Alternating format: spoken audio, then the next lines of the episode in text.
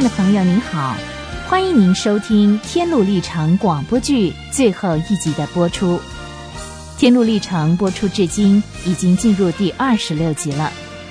从播出到现在，我们看见主角蒙恩一路披荆斩棘、跌跌撞撞，克服种种困难、危险，坚持信念，一路走到他所向往的天城。蒙恩的信心和勇气实在值得我们学习效法。上回的剧情我们提到，蒙恩和盼望快接近天城的时候，遇到两位服役的天使陪伴他们。当他们预备进天城的时候，却发现中间隔了一条河，他们必须过河才能够顺利的进入天城。蒙恩在渡河的时候险些丧命。一度以为他已经失去了进天国的盼望，幸好他的同伴盼望不断的鼓励支持他，两个人才顺利的过了河。过河之后，蒙恩和盼望发现，他们肉身上的衣服消失了，他们仿佛整个人都变了，走天路的时候健步如飞，几乎不费吹灰之力。当他们进天城的时候。有一大群的天使、天君出来迎接他们。两位陪同的天使对天上的人说：“这两个人在世间就热爱我们的主，为了主的圣名而撇弃了一切。如今，我们的主派我们去迎接他们，我们把他们领到这儿。现在，他们可以进天城，欢欢喜喜的亲自见他们的救赎主。”这时，有一大群天上的人发出一阵欢呼，说：“凡被邀请赴高粱之婚宴的人有福了！”突然，几位国王的号角手身穿洁白发亮的衣服，以悦耳嘹亮的声音吹奏号角，欢迎他们。号角声在天上四处回荡。一阵欢迎之后，众人前前后后的簇拥他们，欢迎他们。并且引导他们向前走，蒙恩和盼望一路走，优美的乐声就一路伴随他们。这种情景仿佛天都要塌下来了。号角手不使用欢乐的声音，再加上脸色和姿势，似乎都在向他们述说多么欢迎他们，多么高兴来迎接他们。蒙恩和盼望。看见他们身边前前后后都是天使，又听见他们美妙的歌声。两个人虽然还没有到天堂，就好像已经在天堂了。刹那间，天城历历在目，全城的钟都响起来了。蒙恩和盼望一想到自己的住处竟然是这么美的地方，而且又有那么多的同伴可以永永远远的在一起。心里真是喜乐极了，没有什么可以形容他们此刻的喜乐。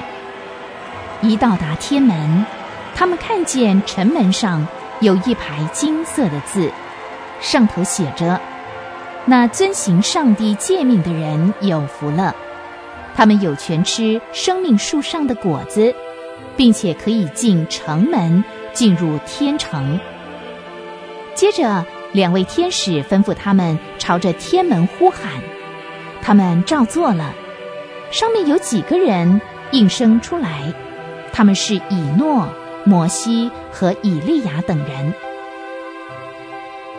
这两位天路客是从江王城来的，他们热爱这地方的国王。蒙恩和盼望立刻交出他们当初拿到的证件。接着，有人把这些证件呈给国王看，国王看了以后就说：“这两个人在哪儿？”他们就在门外。敞开城门，使守信的义民得以进入。蒙恩和盼望两个人走进天门，他们一走进门，立刻变了形象，穿上了像黄金那样发亮的衣服。有许多拿着竖琴和冠冕的天使迎接他们，同时把竖琴和冠冕递给他们。竖琴是作为赞美用的，冠冕是荣耀的象征。城里的钟又再度响起。这时，有声音对他们说：“你们要进入主的喜乐里。”于是，蒙恩和盼望高声喊着：“但愿颂赞、尊贵、荣耀、权势都归给做宝座的羔羊，直到永永远远。”整座天城发亮的像日头，有黄金街、碧玉城，街上都是一群群头戴冠冕。手拿棕榈枝的人，另外还有许多长了翅膀的人，他们不断的说：“主是圣洁，圣洁，圣洁的主。”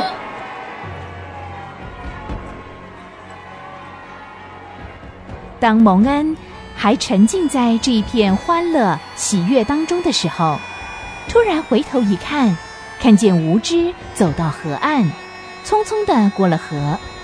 无知完全不像蒙恩和盼望之前那样过河所遭遇的困难，因为河边刚好有一位渡船的人叫假盼望，他帮助无知过了河。虽然无知像盼望蒙恩那样过了河，只是一路上他孤单一人，没有任何人跑过去给他丝毫的鼓励。无知来到了天城的门口，抬起头来。忘了那一排金色的字，就开始敲门。他心想自己马上就会被接纳进城里，但是城里的人问他：“你从哪来的？要干什么？”我曾经在国王面前吃过喝过，他也在我们那儿街上教导过我们。于是他们向他索取进天城的文件，准备拿去给国王看。无知伸手在怀里胡乱掏了半天，什么也没找着。哦，你没有证件吗？无知一言不发。于是他们就报告国王。可是国王不愿意见无知，却吩咐两位天使把无知手脚绑起来打发掉。于是两位天使把无知提起来，带过空中，穿越云霄，来到了一座山腰的一扇门。把他推进门去。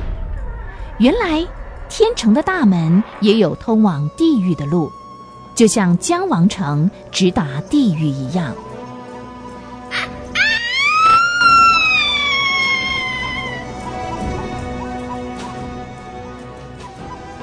此时，蒙恩大梦初醒，原来一切的一切都是一场梦。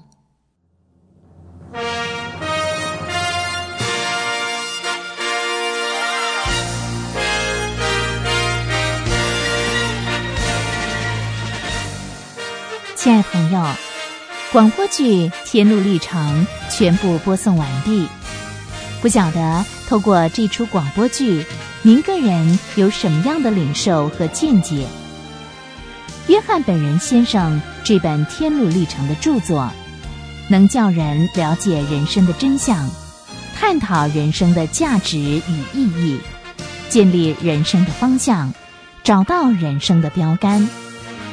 盼望透过这出广播剧，让我们靠着上帝，勇敢的面对人生的挑战，胜过人生的种种困境，学习以信心、勇气、智慧来追求真理，迈向上帝为我们所立的标杆。